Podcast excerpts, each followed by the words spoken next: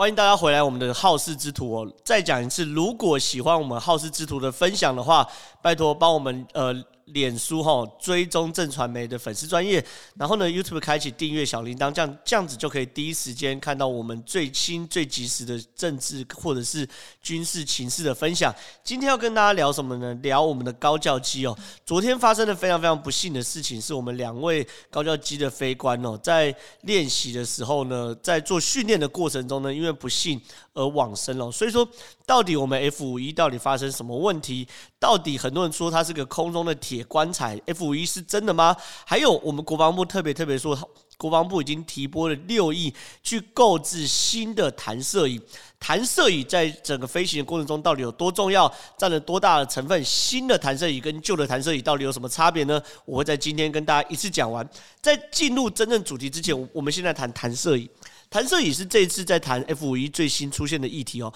很多人都说弹射椅是飞行员的第二生命。那新款的弹射椅跟旧款弹射椅到底有什么差别呢？F 五一上面的弹射椅是是是旧款的没有错，可它到底有多旧，跟真实的状况有什么差别呢？我现在跟大家聊弹射椅的状况。呃，在聊 F 五一弹射椅的性能啊、功能等等的之前，我先跟大家讲说 F 五一弹射椅的运作的过程哦，大概是这样。这个是我特别找出来 F 五一弹射椅的技术手册。这个技术手册非常非常明确，讲讲说，呃，自从这个弹射椅弹出去，然后弹射椅上面自己的伞弹出来，然后椅子跟人脱落，人的伞在开伞，然后人的伞在开伞之后呢，完全开伞后逐渐降落，从弹出去到椅子开伞，然后到这个弹射椅开出来，然后等等的呢。到这个人降落总共时间是要三点五秒钟左右，所以说其实这个时间坦白说，在状况在这个时候状况，第一件事情就是说，它有几个状况嘛，弹射出舱，出舱之后张张开雨伞，雨伞张开之后呢，人已分离，人已分离之后就是人的伞自己打开来，人的伞之后打开，这三点五秒，坦白说，在分。分秒必争的时候，你在非常非常危急的时候，这个时间点其实坦白说是真的，光在时效上就非常非常慢。然后这 F 五一弹射椅有第二个问题，呃，听众朋友或观众朋友大概可以想象一下，你这种弹射椅弹出去的时候，你看哦，你必须弹到一个程度的高空之后，人椅脱离你自己的椅子，你你你自己的这个伞才有动能打开哦。观众朋友可能对于跳伞大概有稍微理解的人都知道。你跳伞的高度如果不够的话，你的伞是没有办法完全张开的嘛，对不对？因为跳伞它的本质是利用，呃，你下坠时候的空气阻力把你的伞撑开，伞撑开的时候，透过伞来当主角，空气的缓冲剂，让你慢慢慢慢慢慢的降落。所以在弹射椅跳伞的过程中，这这款的弹射椅有一个非常严格性，就是。你的弹射高度，它的弹射高度必须要两千英尺左右，两千英尺大概多高？就是六百五十六百零九公尺。所以换句话说，比如说我们在铁海飞行，或者说在相对低的飞行的时候，出事了，一般来说飞行员不会马上弹射，飞行员会先试图把把这个飞机修正啊救回来。可救的过程中，如果你不断下降，不断下降，如果一旦低于六百零九公尺或者两千英尺的话，抱歉，你弹出去了，你你还是活不活活不下来。这是这种旧款弹射椅第二个问题，第三个问题是什么东西呢？它弹射椅会倒过来，什么意思？我这样讲好，假设你你把它想象这是个飞机哦，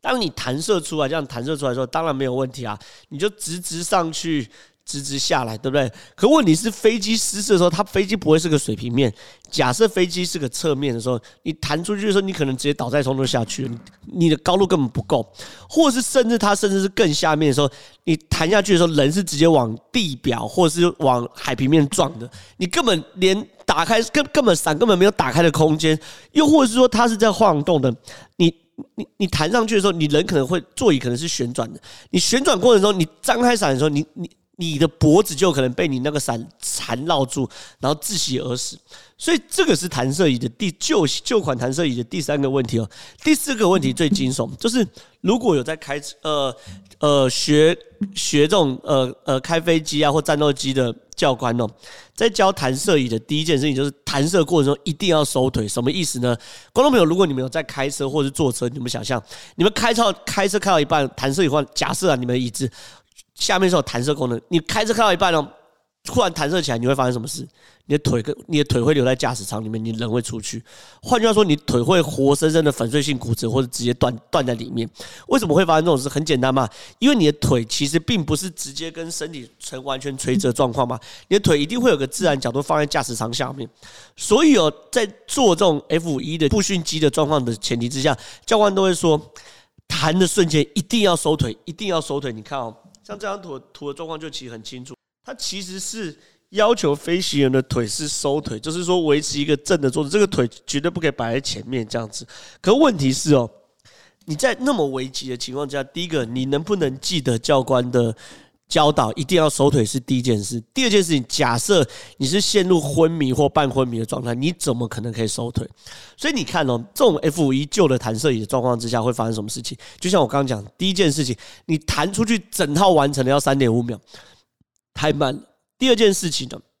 你弹出去的时候，它有最低高度的限制，你要两千英尺，不然你只要低于两千英尺，你弹了也没有闪也张不开。第三件事情。因为它是垂直弹出去，所以说你的飞机只要有倾斜，甚至是倒过来的话，你弹出去不弹还好，你一弹出你你就直接撞地板。第四件事情最可怕，你的人跟你的脚有可能会分离在呃弹射椅上。所以过去有一些所谓的弹射椅被号称为双脚收割机哦，有百分之六十弹射的状况之下，你的脚都会留在飞机里面，就是这种状况。所以遇这次。呃，发生呃这次的悲剧的时候，我们的国防部才特别说，我们编列了六亿的特别预算哦，说要要要购置新的弹射椅啊。这个新的弹射椅叫做马丁贝克的新的弹射椅，叫 MK 十六。那这个新的弹射椅跟旧的弹射椅有什么差别呢？我先给大家看一个影片哦，大家可以很清楚看到说，新的弹射椅跟旧的弹射椅有什么差别。这个影片是某一次。F 十八在做表演的时候遇到的状况，这个 F 十八你看哦，在做做做表演的时候，你看这 F 十八一开始飞的还好，可是你看很明显，它可能失速了，所以它动作越来越飘逸不定。然后你看这个 F 十八歪掉，你看弹出来的那一瞬间，你看这个人结结束了。你看这个这个影片带来的资讯量很大，你大大家可以看，你看哦，弹出来的瞬间，这个人哦。虽然是从斜的弹出来的，你看这个角度很清楚。虽然是斜的弹出来，可你看哦，它弹的过程中，它椅子把它修正成变成直的，看到没有？从这边斜的修正成变成直的，而且它的高度非常非常低，很明显的已经低于两千英尺，可它依旧弹射成功，这是怎么一回事哦？新型的弹射也是这样，第一件事情。新型弹射椅上面哦，它弹出去的瞬间，即便是斜的，像刚刚那影片，它是斜弹射出去，可是这个人哦，弹出去的时候，会有一股力量把它修正成变成直的，让它直的上去，继续直的下来。中间发生什么事情？它第一件事，它那椅子上是有陀螺仪的，这个椅子的陀螺仪，呃，可以。呃，第一件事，陀螺仪如果懂控制或者航太就知道，陀螺仪是确定你呃跟地表是否垂直的一个很重要的工具啊。那 iPhone 里面其实有陀螺仪，就是可以分得清分得清楚东西南北。这个陀螺仪弹出去的瞬间哦，它会判断你的方位，你到底跟地表呈现多少角度，所以会知道说你需要多少的修正角来让你变回垂直。第二件事情是，这个弹射椅上面有三座的呃火箭。这个火箭是有向量功能的。简单讲，它弹出去的瞬间，发现你是直的弹出去之后，你需要一个修正力道把它往上，对不对？所以就会一具火箭往这边修，让你修正成你往上的状况之下。然后呢，它如何克服高度的问题呢？因为它有三支火箭，所以它会继续提供一个向上动能，让你继续往上，上到一个安全距离，就是两千英尺以上的时候，好，这时候椅椅背的伞在张开，你的人在张开，然后你再慢慢降落。所以说。新的弹射椅跟旧的弹射椅有一个最大差别是，它被新的弹射椅被号称为零零弹射。什么叫零零弹射？就是你的飞机的速度是零，高度是零，你你都可以弹射起来。那这个零当然不是说完全的，你就哦，你都连碰到地面你才弹射，那也没屁用。它意思是说，你可以极度接近地面，你只要还没爆炸、还没撞击地面之前，你只要按得下去，我就弹得出来，而且我弹得出来，我就有很大的把握可以修正你的。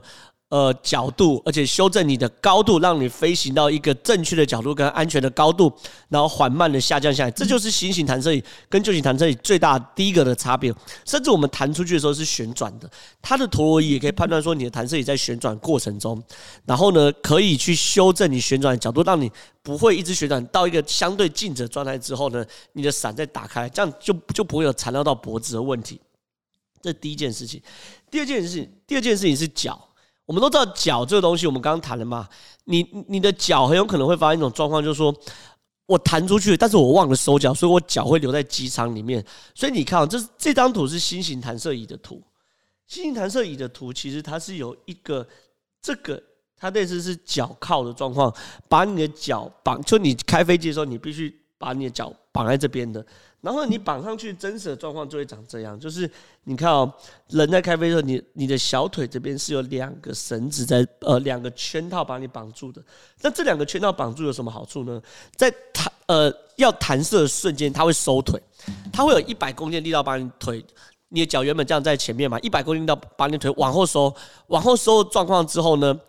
再把你往外弹，那这个瞬间呢，就会让你怎么样？让你不会有收脚没有收成功的状况。所以说这些事情呢，对于弹射椅来说都非常呃，对于飞行员来说都非常非常非常重要。甚至说飞行员还有什么东西呢？它的左右两侧还有所谓安全气囊在椅子旁边，所以很多弹上弹上去的瞬间，即便你都没事，你记得收脚，你的高度也够，你也垂直，可是你弹上去的瞬间，你的脖子可能会断掉，因为那个距离太大。所以说，呃，新型弹射椅左右两边还有安全气囊，让你的脖子这样不会不呃弹射瞬间，它会安全气囊会打开，把你脖子靠住呃扣住在这边，让你不会左右摇晃，甚至呢，连你在昏迷的过程中，它都可以。完整的把这个弹射椅呃的动作做完，这就是新型弹射椅跟旧型弹射椅的差别。甚至还有一个最大的差别就是穿盖的问题。我们 F 五一其实坦白说，好几次都遇到这种状况，就是说我们发现确实有弹出来，可是他的都颅内出血而死亡。发生什么事情？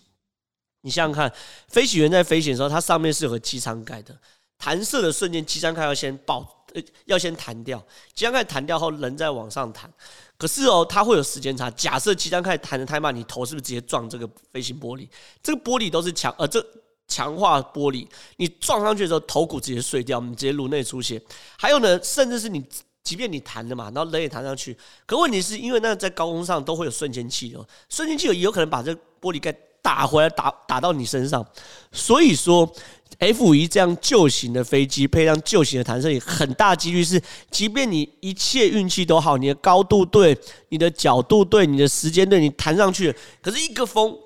呃，机盖打过来打到你的头，抱歉，你一样去，你一样会造成颅内出血，甚至是往生。可是你看哦，新型的飞机设计都长这样子，新型的飞机，你看这个是 F 三十五，F 三十五设计其实非常非常漂亮，你看它中间有一个隔离的条，然后这边是一块。这边是一块，为什么要做这个隔离条呢？我这样讲，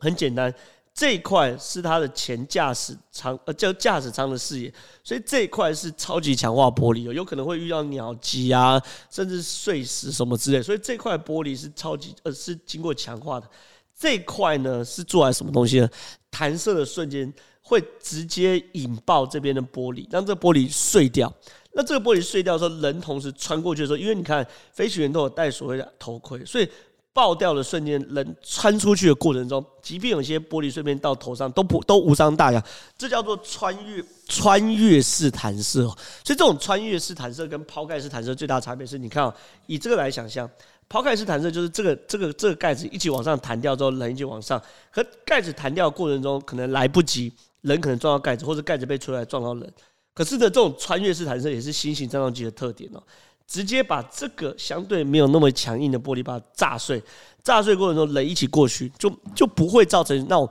头骨盖撞撞到这个呃机舱盖的问题。所以我要讲的是，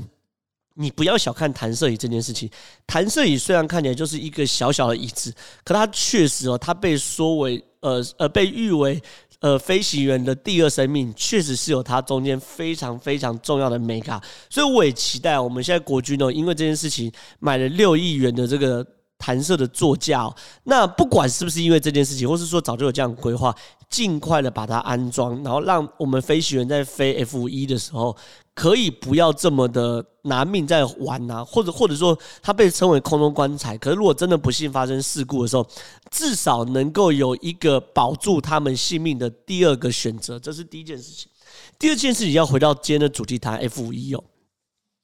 F 五一在谈 F 五一之前，那我我我我必须要先跟大家聊说，台湾空中的那种飞行员啊，就战斗机的飞行员，他们训练的步骤到底是什么？第一个，我们空军的战斗机的飞官呢，其实是会经过三个步骤，叫做三机种三阶段哦。简单讲，你会有分三个阶段练习，然后呢，三个阶段都会有飞不同的机种。第一个阶段是飞 T 三四 C 的教练教练机哦。这个 T 三四 C 的教练机，它就长这个样子。这个教练机，呃，观众朋友如果一看，大家就可以知道这个教练机最大的差别是什么。你看，它其实不是喷射引擎，对不对？它是螺旋桨引擎，所以说它是飞机没有错，它飞得上去。可是，在第一阶段的时候，这个 T 三四 C 的教练机哦。它就是让你学习怎么飞行而已，了解在飞行在空中的感觉。所以说，你看哦，在第一阶段叫做冈山的空军官校的基本组，它的训练目的就是说，第一个你可以学会什么叫起降功能，哦，还有航线啊、编队飞行等等，就是说最基本的状况。那这个呢，飞行时数是九十个小时，九十个小时之后呢，你原则上你就可以大概了解说，这个一般飞机啊，大概知道飞在空中感觉是什么。那编队。好，编队什么拇指队形等等的队形那什么，这个这个这个大概可以了解。然后呢，第二个阶段呢，就进入到呃我们的第二阶段，叫做 AT 三的高教机。AT 三高教机呢是长这个样子，它又被戏称为自强号了。你看这边有个自强。这个 AT 三高教机很清楚，它就是喷射机，就已经具有战斗机的雏形了。这个 AT 三的高教机，其实坦白说年限也很高，一九八四年开始服役嘛，那个时候是由汉翔的前身嘛，中商科学研究院航空工业发展中心跟美国诺斯诺普公司合作研发。诺斯诺普做了非常非常多的飞机哦，包含 E2C 哦，还有全球鹰，还有 B 二一，这种都是诺斯诺普公司在做的哈。那这个东西当然了，服役了很久，一九八一一九八四年就就开始服役在这边嘛。那这个东西其实呢，它就已经有这个所谓喷射机的功能了哈。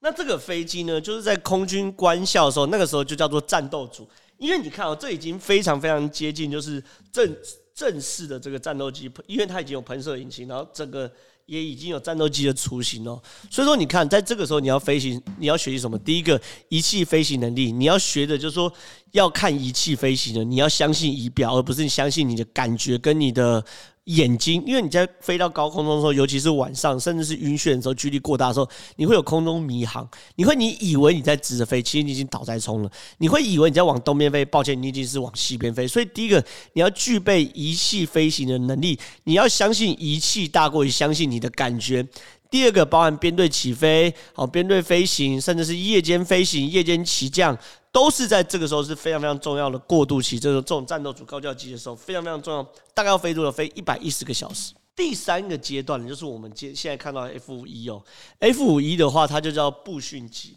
这个 F 五一长这个样子。其实观众朋友如果可以看的话，这 F 五一其实。它已经不是训练机，它其实就是战斗机了。很长一段时间，F 五一第一架是台湾也是跟诺斯诺普公司合作，第一架是在一九七四年服役哦，服役到现在已经四十七年，将近五十年，很久很久很久以前。可是呢，你你先不要管它年纪，它就是个轻型战斗机。它当时设计出来不是只有台湾在用，世界上非常非常多的国家都有在用。它的对手就是米格二十一，然后呢，很长一段时间，在我们还没有经过，还有没有 F 十六，没有幻象两千的时候。台海之间的战斗机首位就是 F 五一，所以到第三阶段哦，步训机、步训机、非步训机的时候，在就在台东的志航空军基地，某种程度它已经有那种预备军的味道。它飞行的就是真的战斗机，只是说它是年代稍微久远一点的战斗机哦。然后呢，这个战斗机的目标的时候就是要哎 on fire，对不对？之前都没有讲嘛，你之前只有夜间起降的，可开火这些东西都没有。所以在这边战斗在飞行的时候，当然除了编队啊等等的时候，你更需要学。学的是什么东西呢？日间的低、中、高空的飞弹攻击能力，还有拦截飞弹的能力、伴飞的能力等等的。那整个飞行时数呢，大概要飞一百个小时，你才可以结业。所以整个加起来是三三百个小时。结束之后呢，你就是一个合格的飞行战斗员。之后呢，再依据你要飞的机种，你可能飞 IDF 经国号。你可能飞幻象两千，你可能飞 F 十六或 F 十六 V，依据你不同的机种再去做不同的延伸训练。可原则上，我们的台湾的飞官就是经过先从空军官校，然后空军官校的呃初等、高等，然后部训，这样一一培训下来，这样子才会变成一个完整的飞官。好了，这一次呢发生的这种诶呃发生 F 一坠毁的悲剧就是这样，就是是四位哦呃飞 F 一的。两位是教官，然后两位是是学员哦，一起哦从这个台东智航基地，你看，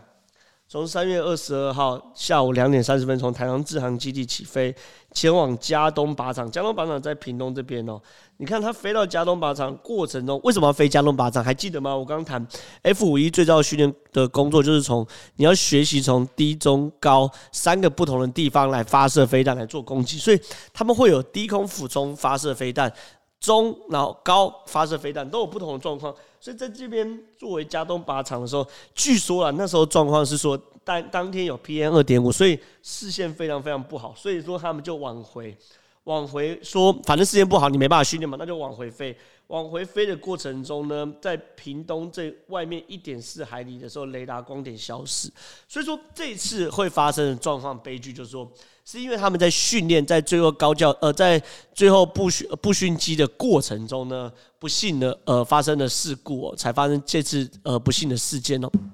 那对我们来说，我们常常会问几件事情是：你看这这这个飞机从一九七四年服役到现在，服役了二十呃四十七八年，将近五十年的时间。呃，我们台湾为什么要让我们的飞行员飞这么这么老的飞机？当然，我跟很多退休的飞官聊过，退休飞官都说，F-5 或者说战斗机，你只要定期保养，它就是新的飞机。可是问题是，第一件事情是，就算有定期保养，可问题是，当你拼拼装装、拼拼装装那么久之后。你难保没有中间零件的老化，或是零件的损坏。谁知道，当你服役五十年之后，你一台车开十年、二十年，都常会无预无无预警的呃坏掉，或者是熄火。那难道战斗机没有在你维修的过程中有有有有无预警的部分吗？这是第一个。第二件事情就是。呃，好，就算你你它跟新的一样，可它的所有技术也都是五十年前的技术，显然跟现代技术也会有一段差距。然后第三个包含它的弹射椅，甚至它座舱盖的设计，也不是我们现在最流行的穿透式的座舱盖的设计。所以这些东西都会造成说，我们有必要让我们的飞行员，我们是不是应该让我们飞行员？不要冒着生命危险在训练，至少给他们一个符合战斗标准的飞行的飞行机，让他们在训练过程中，让他们在保家卫卫国的过程中，不要因为嗯不受控的理由而丧失了宝贵的性命，甚至让家呃让一个家庭甚至两个家庭，有的是有小老婆小孩，有然后加上爸爸妈妈，一个家庭甚至是两个家庭的。绝望跟难过嘛，对吧？我我认为这是我们非常最基本该做到的。所以很多人都在问下一个问题是：我们在推动呃高教机呃汰换的过程中，到底发生什么事情呢？我们那这时候就要回头来问：我们在推动这个高教机汰除的过程中，发生什么问题？发生什么问题了？到底我们国军有延后吗？或者说我们国家有延后吗？到底为什么我们搞了那么久，一台飞机飞三十年、四十年，已经、已经、已已经紧绷，为什么让它飞到五十年，我们还没有做汰换的动作呢？第一个，我先给大家看这个新闻稿。坦白说，我知道这会涉及到一些政治上的状况，可是我必须要彻底的还原这件事情，大家才可以知道。呃，第一件事情是。这是台中市政府的新闻稿，现在在台中市政府的网站还有观众朋友或听众朋友，如果有兴趣的话，可以上去看哦。经国号战机 IDF 性能提升首批交机，马总统与胡市长亲自见证。这个是二零一一年六月三十号台中市政府发的新闻稿。那时候台中市政府发的新闻稿，这边这个红框框，我帮帮大家框框起来了。所以这个时候，马英九那时候在致辞的时候特别说。呃，汉翔很希望接受国防部的委托，发展高性能的高教机。马总统已经指示国防部、经济部与汉翔密切研商，因为国防自主、国机国造是我们永不放弃的目标。换句话说，在十年前，我我我讲真的没错，十年前，二零一一年哦，马英九在那个时候去处理。呃，在出席，至少我可以找到二零一一年马英九去出席金国号的呃性能提升典礼的时候，就已经宣呃公开用新闻稿模式哦，说他已经指示国防部跟汉翔来研发新的高教机哦，然后因为国防自主、国机国造是他不能放弃的目标。可是你想想看哦，二零一一年到现在发生什么事情哦？我我。我先给大家看一个去呃，我这样讲好了，我先把整个大大纲跟大家讲。二零一一年马英九要发展所谓国际国造嘛，呃，国际国造嘛。可是呢，一直到二零一六年，就是一一、一二、一三、一四、一五、一六这六年期间，二零一六年马五五到六年的期间，二零一六年马英九卸任的时候，我们不管是国呃高教机的国机国造，还是向外申购高教机的计划。都没有奉核定获获准，什么意思呢？你看哦，因为去年其实 F 五一也有也有发生事故，那个时候就有类似过类似的质疑说，马英九政府跟汉翔到底在搞什么？你不是二零一一年就说要做所谓的高教机的研发吗？你到底发生什么事情了？所以你看哦，这是那个这个时候，这个是汉翔公司的声明哦，他声明的时间点其实就是在。二零二零年十月三十号，那个时候的那个时候，汉翔特别发一个声明来声明说，为什么呃延宕那么久？他说，马政府时期哦，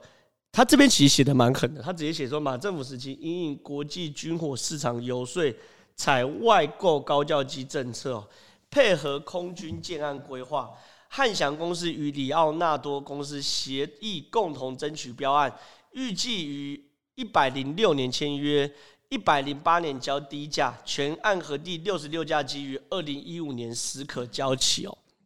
这发生什么事情？很简单，意思就是说，当时整体的背景是马英九政府那时候一开始是说要国际国造，自己把它造出来。后来呢，说要跟韩国购买，然后后来呢，又说要跟这个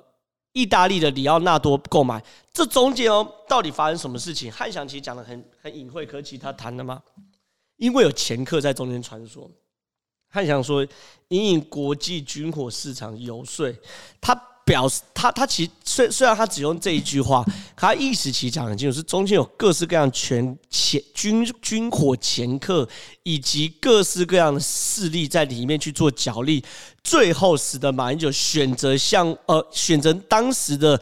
呃，马英九政府选择向外去购买所谓的汉翔的教练机，呃，向向外跟里奥纳多购买教练机哦。在这边，我帮马英九做平衡发展平衡报道一下。当这个新闻出来的时候，马英九其实是有回应的。马英九是说，他当时是听从空军的建议哦。那我不管到底当时这个。呃，军火的游说是在空军，或是说在国防部上面角力，还是在当时的马英九政府上角力？可是马英九当时就是三军统帅，马英九就是当时的总统。总而言之，他当时经历过三个阶段：一个是国际国造，一个是韩韩国的高教机，一个是购买意大利的高教机。经过这样的角力，其实坦白说，站在我的立场，我对政治也长期接触，有这样角角力游说一点都不稀奇。可是结论是什么？结论就是在二零一六年马英九卸任之前，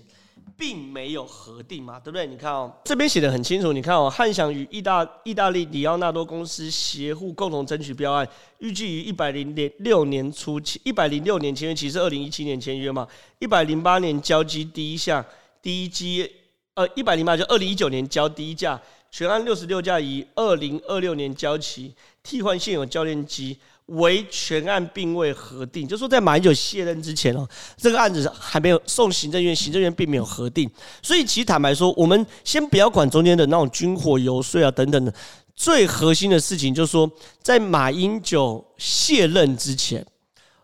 我们的高教机向里奥纳多购买并没有被核定，这是第一件事情。第二件事情是，蔡英文政府上任之后，重新评估这件事情。重新评估的过程中呢，二零一七年拍板承诺，呃，拍板承诺说，好，我们不要跟里奥纳多购买，我们直接国机国造，真正的国机国造，就是我们自己由汉翔公司来造。然后呢，二零一七年造的时候，二零一九年试飞，呃，二零二零一七年拍板，二零二零年就试飞，第一架就做出来了。我们有新的高教机叫做永鹰号了，永鹰号就做出来，永鹰号做出来之后，二零。二零年就试飞第一架，今年二零二零年的年底就会交机两架，然后呢，一样在二零二六年，呃，一样在二零二六年的时候呢，会交机六十六架，就是这个交期是跟马英九的状况是一，呃，那时候跟里奥纳多买的状况是一模一样，交期我完全没有延后。那这件事情会分几个问题来探讨，就说，你看哦，蔡英文二零一六年上任之后，二零一七年确定拍板核定。由国机国造，就是由汉阳公司自己来造。可是你看哦，二零一七年一拍板，我们二零二零年就做出来，期间就是三年期间哦，表示台湾早就有自己把高教机造出来的能力。所以，如果二零二一年马英九那个时候就不要三心二意，直接要求让汉翔公司，你就直接把它造出来的话，我们低价是不是在二零一四年就可以拿到？然后呢，接着呢，在二零一六甚至是二零一七年的时候就可以全数交期。照这样起程，我认为无论马英九政府在过程中，大家执政过程中有没有。拖延，可他确实做了一个错误的决策，就是原本我们可以国际国道做出来的，可是他却选择了向外承购。那出他做的第二件错事就是，即便他们可以向外承购，我没有意见嘛，反正站在我的立场，你只要有好的飞机过来，我不管是国际国造还是向外承购都可以。可是呢，你也拖了很久，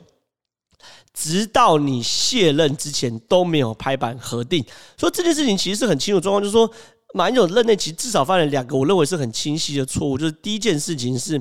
你没有选择国际国造就是错误；第二件事情，你即便选择外购，可是你外购时间拖到你卸任前都没有拍板，又是另外一个错误。你卸任前拍板了，我换蔡英文上任之后，他无论开心不开心，他都得做这件事情啊，那他都可以持续往下做嘛，都不用因为蔡英文上任又重新评估等等的嘛。所以这是第二个错误。第三件事情，为什么国际国造是好事情呢？你看这个汉翔的。生命稿写的很清楚，他在国际国造，我我先不要讲汉翔的内容，观众朋友应该可以直接很直观想象嘛。我如果国际国造，我最少可以有有几件好处。第一件事情，我可以增加台湾国内的工作机会；第二件事情，我可以增加台湾的航空人才扎根；第三件事事情是，我可以确保我所有的核心战略的。战略的战略飞机是掌握在自己的手里，而不是掌握在别的国家手里。假设我们跟意大利买，那假设中国又跟意大利施压等等，如果我们又断货买不到等等，不可控的因素太多了嘛。所以你看哦，汉翔的新闻稿特别说，在新式高教机的制造过程中。已经协助了一百七十五家国内供应商评鉴合格，这意思其实说什么东西呢？就是说增加一百七十五家国内供应商的航太的水准嘛，然后呢，然后完成一百一十八家的签约，带动航空呃技术转型嘛，创造呃三百六十五亿的产业技术升级效益。而且呢，可以增加一千两百个工作。二零一七年就增加一千两百个工作机会，二零二一年增加八百个工作机会。简单讲，增加两千个工作机会。它还没有算哦。如果我们永鹰号高教机确实可以制造完成，而且台湾大幅使用、大幅使用的之后呢，我们还可以外销。我们外销之后，就会可以继续做一个包含外销生意、后勤保养生意，甚至人员培训的生意，这都是一笔大的生意哦。所以说这些事情其实很清楚，就是我除了摒除我们其实第一个台湾有能力自己做高教机，然后也可以在三年之内就把高教机做出来之外，做高教机最显而易见的好处就是我们在研发高教机的过程中，我们可以让我们航太产业不断的升级，我们甚至可以去贩卖高教机，我们可以创造国内的工作机会，我们可以创造国内的 GDP 等等的。这些好处更是显而易见的好处嘛，所以说，确实我们回过头来谈，我们 F 五一之所以被称为工作呃空中棺材，某种程度呃来自于当时马英九政府对于我们航太产业的不自信，或者是对于我们航太产业的不作为哦。那现在呢，我我我必须为这件事下个注脚，说我们有没有什么解放？其实坦白说没有，我们现在在跟时间赛跑。我们希在整个来说，我们在年底新的永鹰号会出来，会取代高教机跟步训机。那出来之后呢，对于我们的新的飞行员来说，就相对安全很多。他在受训过程就是开最新的飞机，然后一切的配置都是相对新的。可是呢，前提是第今年交两两架之后，陆续交到二零一六年六十六架全部交齐，所以中间会有一大段时间我们在跟跟时间赛跑。这个反而是我对于。呃，我们飞行员最不舍的部分哦，可是没有办法。我常常谈两岸之间的军事竞争哦，我们跟中国都在跟时间赛跑。我们是赶在这几年之内，尽可能的换装，换装成美军的设备，换装成我们自己的设备，包含海马斯火箭 MQ 九等等的，换装完美军的设备，我们就有能力把台湾打造成一个刺猬岛，让中国来不及，呃，来不及。呃呃，不敢来侵犯我们。那中国也在跟时间赛跑，他要急着发展到一个可以威吓美国，让美国不敢在西太平洋战争发生冲突的时候，不管来的不敢过来的一种军事武力。所以说，整件事情其实很清楚，我们都在跟时间赛跑。我们希望说，我们尽快可以帮我们的空军换装完完成哦，让我们的空军弟兄不要在非常危险的前提之下，呃，做。他们的训练，他们保家卫国，其实已经是在用他们的生命来捍卫台湾，没有必要让让他们负不必要的风险。好了，以上就是我今天跟大家分享的，呃，好事之徒啊。我跟大家聊聊我们呃高教机跟我们步训机在发展过程中遇到什么样的状况，然后我们弹射椅如何去改进新旧弹射椅的差别。如果大家喜欢我这期的分享，再提醒大家一次哦，拜托大家帮我们追冲正传媒的粉丝专业，帮我们 YouTube 可以。按按开启订阅小铃铛，这样子你就可以有第一时间接收到最新最新的讯息。那以上就是我的分享，谢谢大家。